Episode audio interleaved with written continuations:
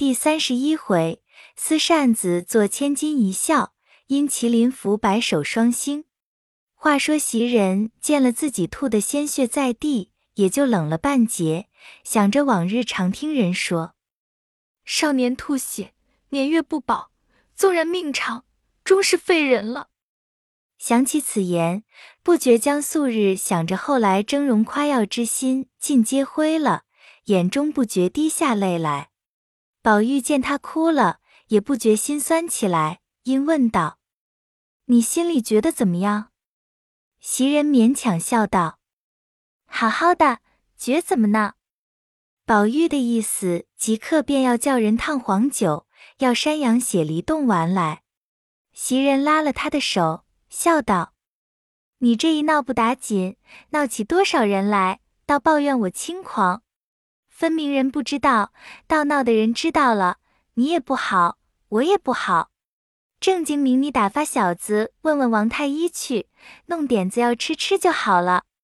人不知鬼不觉的，可不好。宝玉听了有理，也只得罢了，向岸上斟了茶来，给袭人漱了口。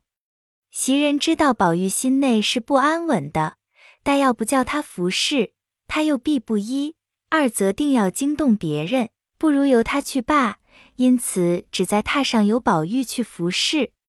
一交五更，宝玉也顾不得梳洗，忙穿衣出来，将王几人叫来，亲自却问。王几人问缘故，不过是伤损，便说了个丸药的名字，怎么服，怎么敷。宝玉记了，回原医方调治，不在话下。这日正是端阳佳节，仆爱簪门，虎符戏毕。午间，王夫人置了酒席，请薛家母女等赏午。宝玉见宝钗淡淡的，也不和她说话，自知是嘴儿的缘故。王夫人见宝玉没精打采，也只当是金钏昨日之事，她没好意思的，越发不理他。林黛玉见宝玉懒懒的，只当是他因为得罪了宝钗的缘故，心中不自在，形容也就懒懒的。凤姐昨日晚间，王夫人就告诉了她宝玉金钏的事，知道王夫人不自在，自己如何敢说笑，也就随着王夫人的气色行事，更觉淡淡的。贾迎春姊妹见众人无意思，也都无意思了，因此。大家坐了一坐就散了。林黛玉天性喜散不喜聚，她想的也有个道理。她说：“人有聚就有散，聚时欢喜，到散时岂不清冷？既清冷则伤感，所以不如倒是不聚的好。比如那花开时令人爱慕，谢时则增惆怅，所以倒是不开的好。故此人以为喜之时，他反以为悲。”那宝玉的情性只愿长聚，生怕一时散了天悲；那花只愿常开，生怕一时谢了没趣。直到言散花谢，虽有万种悲伤，也就无可如何了。因此今日之言，大家无幸散了。林黛玉倒不觉得，倒是宝玉心中闷闷不乐，回至自己房中长吁短叹。偏生晴雯上来换衣服。不妨又把扇子失了手，跌在地下，将骨子跌折。宝玉阴叹道：“蠢材，蠢材！将来怎么样？明日你自己当家立事，难道也是这么顾前不顾后的？”晴雯冷笑道：“二爷近来气大的很，行动就给脸子瞧。前儿连袭人都打了，今又来寻我们的不是，要踢要打平也去。”就是跌了扇子，也是平常的事。先是连那么样的玻璃缸、玛瑙碗，不知弄坏了多少，也没见得大气儿。这会子一把扇子就这么着了，何苦来？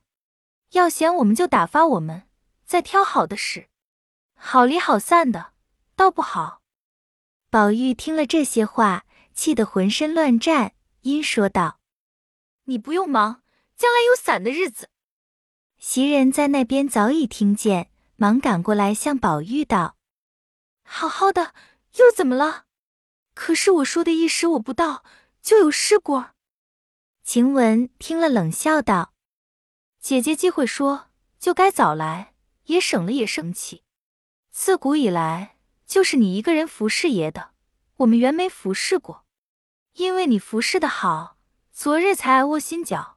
我们不会服侍的，道明还不知是个什么罪呢。”袭人听了这话，又是恼又是愧，待要说几句话，又见宝玉已经气得黄了脸。少不得自己忍了性子，推晴雯道：“好妹妹，你出去逛逛，原是我们的不是。”晴雯听他说“我们”两个字，自然是他和宝玉了，不觉又添了酸意，冷笑几声，：“我倒不知道你们是谁，别叫我替你们害臊了。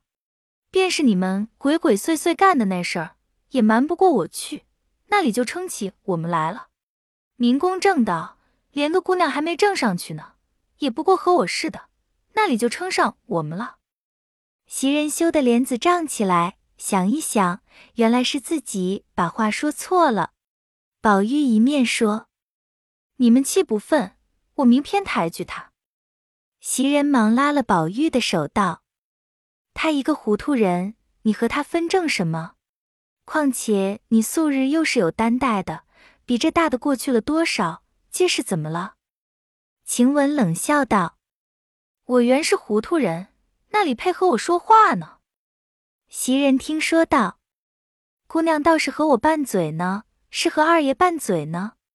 要是心里恼我，你只和我说，不犯着当着二爷吵；要是恼二爷，不该这么吵的，万人知道。我才也不过为了事进来劝开了，大家保重。”姑娘倒寻上我的晦气，又不像是恼我，又不像是恼二爷，夹枪带棒，终究是个什么主意？我就不多说，让你说去。说着便往外走。宝玉向晴雯道：“你也不用生气，我也猜着你的心事了。我回太太去，你也大了，打发你出去好不好？”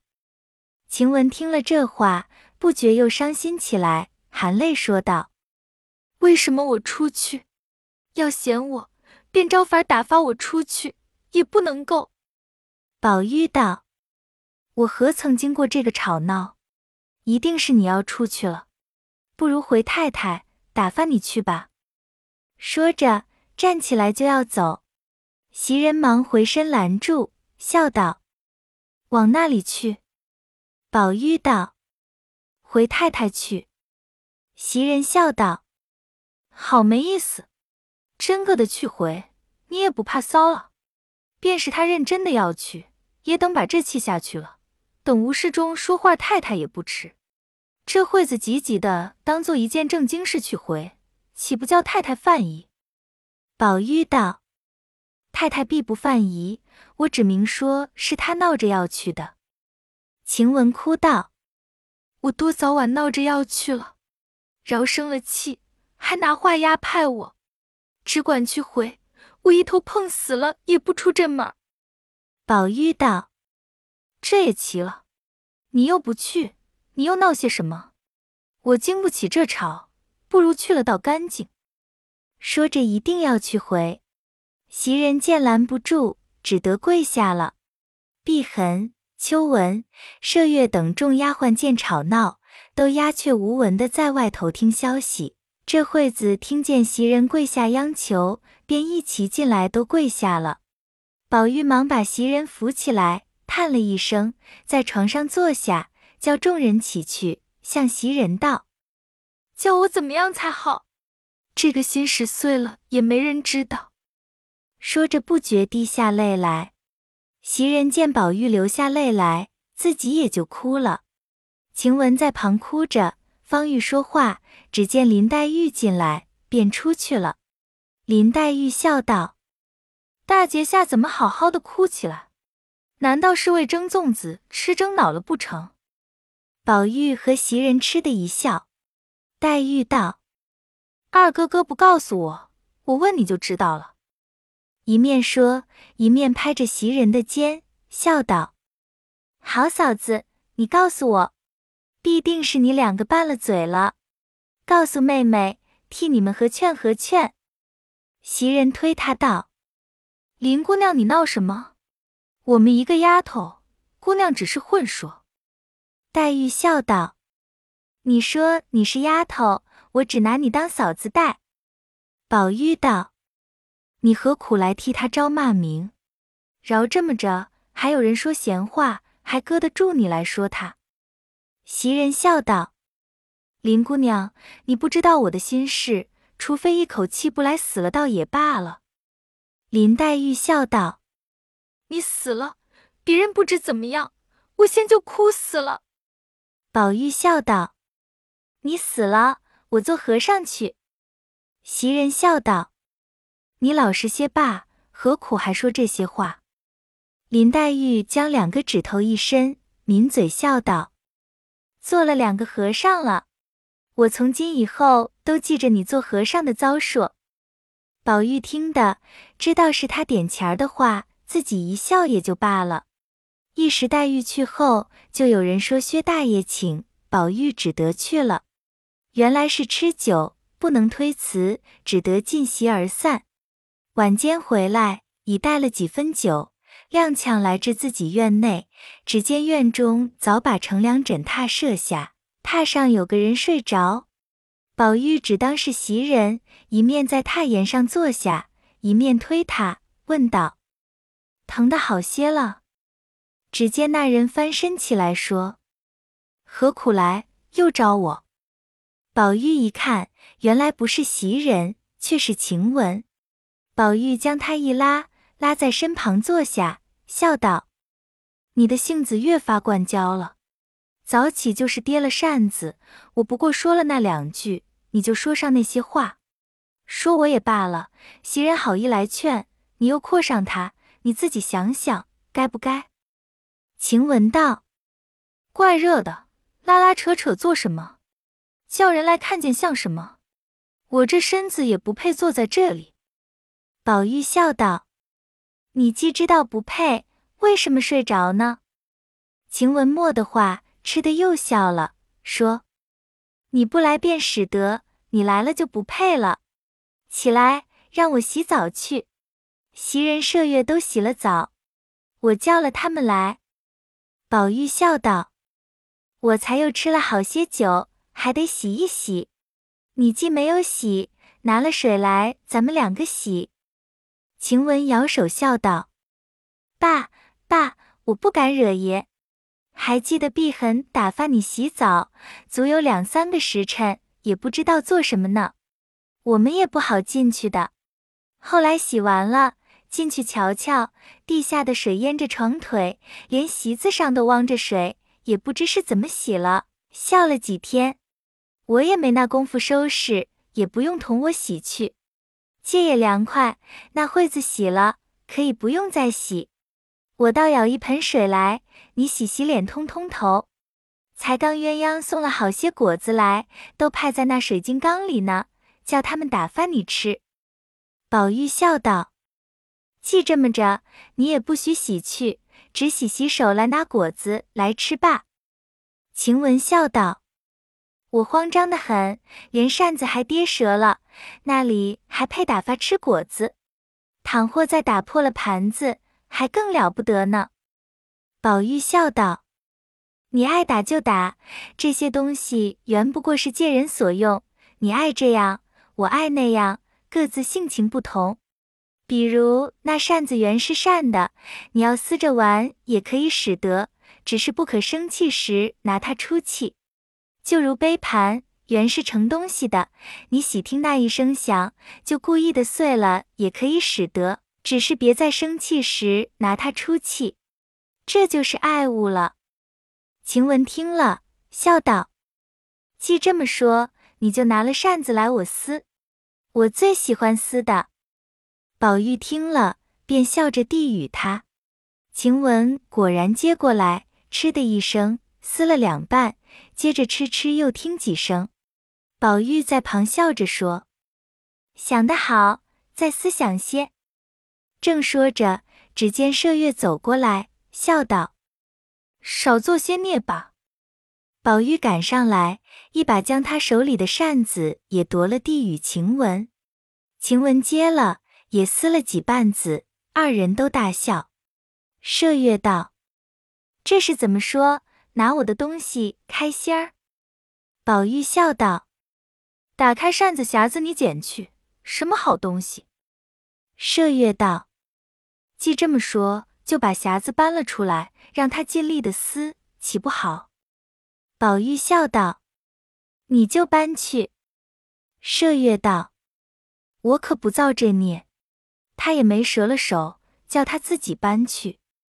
晴雯笑着倚在床上说道：“我也乏了，明再撕罢。”宝玉笑道：“古人云，千金难买一笑，几把扇子能值几何？”一面说着，一面叫袭人。袭人才换了衣服走出来，小丫头佳慧过来拾去破扇，大家乘凉，不消细说。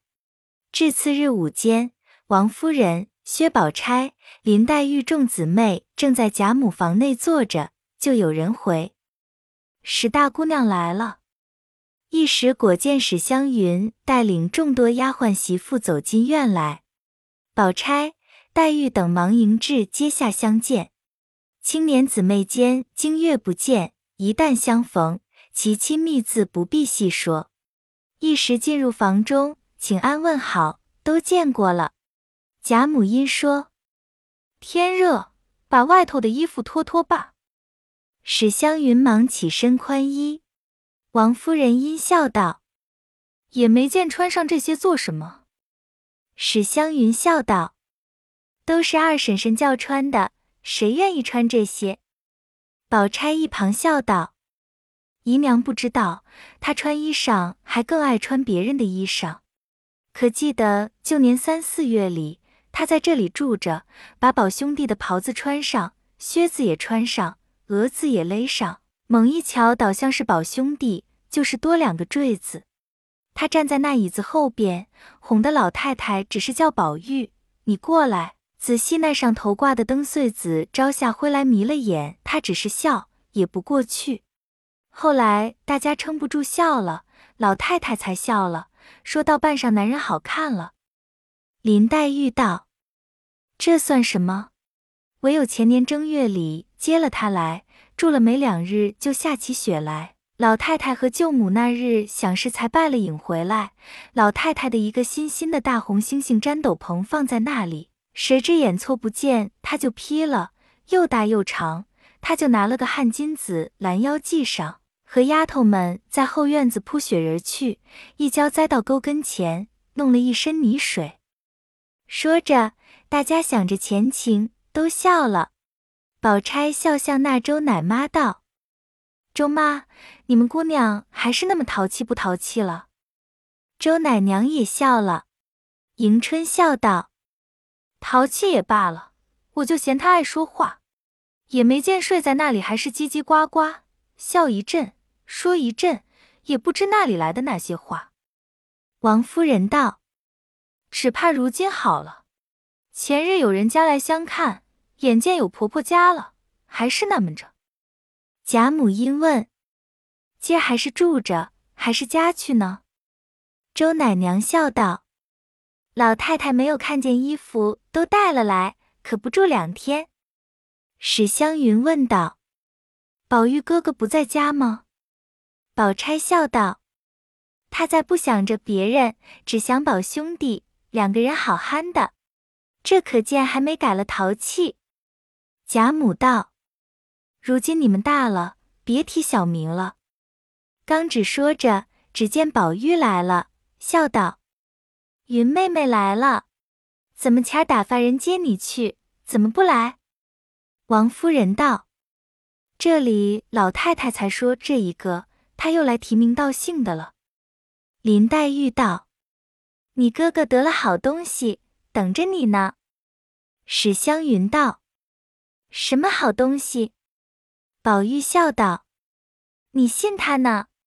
几日不见，越发高了。”湘云笑道：“袭人姐姐好。”宝玉道：“多谢你记挂。”湘云道：“我给他带了好东西来了。”说着，拿出手帕子来，挽着一个疙瘩。宝玉道：“什么好的？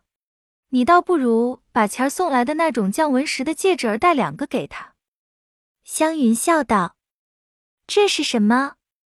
说着便打开。众人看时，果然就是上次送来的那降纹戒指，一包四个。林黛玉笑道：“你们瞧瞧他这主意，钱儿一般的打发人给我们送了来，你就把他也就带来，岂不省事？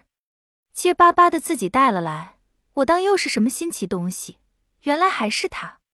真真你是糊涂人。”史湘云笑道：“你才糊涂呢。”我把这里说出来，大家评一评谁糊涂。给你们送东西，就是使来的，不用说话，拿进来一看，自然就知是送姑娘们的了。若带他们的东西，这得我先告诉来人，这是那一个丫头的，那是那一个丫头的。那使来的人明白还好，再糊涂些，丫头的名字他也不记得，混闹胡说的，反连你们的东西都搅糊涂了。若是打发个女人，素日知道的还罢了，偏生前儿又打发小子来，可怎么说丫头们的名字呢？横竖我来给他们带来，岂不清白？说着，把四个戒指放下，说道：“袭人姐姐一个，鸳鸯姐姐一个，金钏姐姐一个，平儿姐姐一个，这倒是四个人的。难道小子们也记得这么清白？”众人听了，都笑道。果然明白，宝玉笑道：“还是这么会说话，不让人。”林黛玉听了，冷笑道：“他不会说话，他的金麒麟会说话。”一面说着，便起身走了。幸而诸人都不曾听见，只有薛宝钗抿嘴一笑。宝玉听见了，道自己后悔又说错了话，忽见宝钗一笑，由不得也笑了。宝钗见宝玉笑了，忙起身走开，找了林黛玉去说话。贾母向湘云道：“吃了茶歇一歇，瞧瞧你的嫂子们去，园里也凉快，同你姐姐们去逛逛。”湘云答应了，将三个戒指儿包上，歇了一歇，便起身要瞧凤姐等人去。众奶娘丫头跟着到了凤姐那里。说笑了一回，出来便往大观园来，见过了李公才，少做片时，便往怡红院来找袭人。因回头说道：“你们不必跟着，只管瞧你们的朋友亲戚去，留下翠缕服侍就是了。”众人听了，自去寻姑觅嫂，早剩下湘云、翠缕两个人。翠缕道：“这荷花怎么还不开？”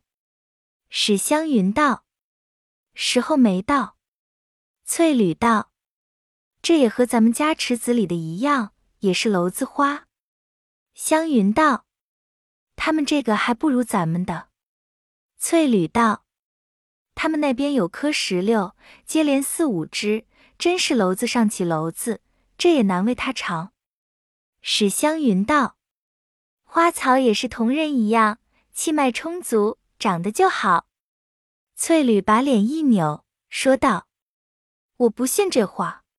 若说同人一样，我怎么不见头上又长出一个头来的人？”湘云听了，由不得一笑，说道：“我说你不用说话，你偏好说，这叫人怎么好答言？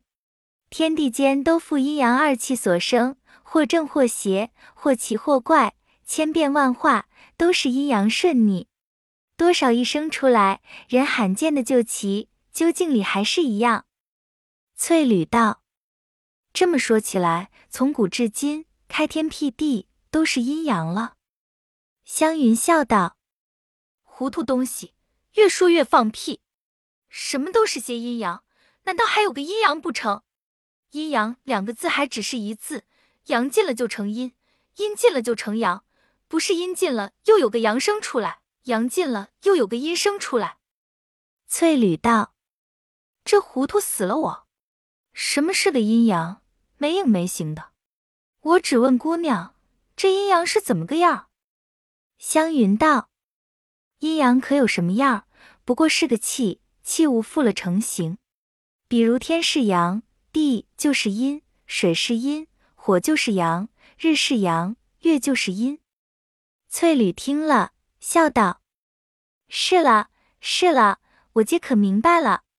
怪道人都管着日头叫太阳呢，算命的管着月亮叫什么太阴星，就是这个理了。”湘云笑道：“阿弥陀佛，刚刚的明白了。”翠缕道：“这些大东西有阴阳也罢了，难道那些蚊子、个蚤、猛虫儿、花儿、草儿？”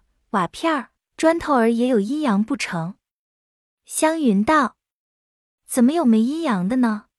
比如那一个树叶儿还分阴阳呢，那边向上朝阳的便是阳，这边背阴覆下的便是阴。”翠缕听了，点头笑道：“原来这样，我可明白了。只是咱们这手里的扇子，怎么是阳，怎么是阴呢？”湘云道。这边正面就是阳，那边反面就为阴。翠缕又点头笑了，还要拿几件东西问，因想不起个什么来，猛低头就看见湘云公涛上系的金麒麟，便提起来问道：“姑娘，这个难道也有阴阳？”湘云道：“走兽飞禽，雄为阳，雌为阴，聘为阴，母为阳，怎么没有呢？”翠缕道。这是公的，到底是母的呢？湘云道：“这连我也不知道。”翠缕道：“这也罢了，怎么东西都有阴阳，咱们人倒没有阴阳呢？”湘云照脸啐了一口道：“下流东西，好生走吧！越问越问出好的来了。”翠缕笑道：“这有什么不告诉我的呢？我也知道了。”不用难我，湘云笑道：“你知道什么？”翠缕道：“姑娘是阳，我就是阴。”说着，湘云拿手帕子握着嘴，呵呵的笑起来。翠缕道：“说是了，就笑得这样了。”湘云道：“很是，很是。”翠缕道：“人规矩，主子为阳。”奴才为阴，我连这个大道理也不懂的。湘云笑道：“你很懂的。”一面说，一面走，刚到蔷薇架下，湘云道：“你瞧那是谁掉的首饰，金晃晃在那里。”翠缕听了，忙赶上实在手里攥着，笑道：“可分出阴阳来了。”说着，先拿史湘云的麒麟桥。湘云要他捡的桥，翠缕只管不放手，笑道：“是件宝贝，姑娘瞧不得。这是从那里来的？好奇怪，我从来在这里没见有人有这个。”湘云笑道：“拿来我看。”翠缕将手一撒，笑道：“请看。”湘云举目一验，却是文采辉煌的一个金麒麟。比自己配的又大又有文采，湘云伸手擎在掌上，只是默默不语，正自出神，忽见宝玉从那边来了，笑问道：“你两个在这日头底下做什么呢？怎么不找袭人去？”湘云连忙将那麒麟藏起，道：“正要去呢，咱们一处走。”说着，大家进入怡红院来。袭人正在阶下以砍追风，忽见湘云来了，连忙迎下来，携手笑说一向久别情况，一时进来归坐。宝玉阴笑道：“你该早来，我得了一件好东西，专等你呢。”说着，一面在身上摸掏，掏了半天，呵呀了一声，便问袭人：“那个东西你收起来了吗？”袭人道。什么东西？宝玉道：“前儿得的麒麟。”袭人道：“你天天带在身上的，怎么问我？”宝玉听了，将手一拍，说道：“这可丢了，往那里找去。”就要起身自己寻去。湘云听了，方知是他遗落的，便笑问道：“你几时又有了麒麟了？”宝玉道：“恰好容易得的呢，不知多早晚丢了，我也糊涂了。”湘云笑道：“幸儿是玩的东西，还是这么慌张？”说着，将手一撒：“你瞧瞧，是这个不是？”宝玉一见，由不得欢喜非常，因说道：“不知是如何，且听下回分解。”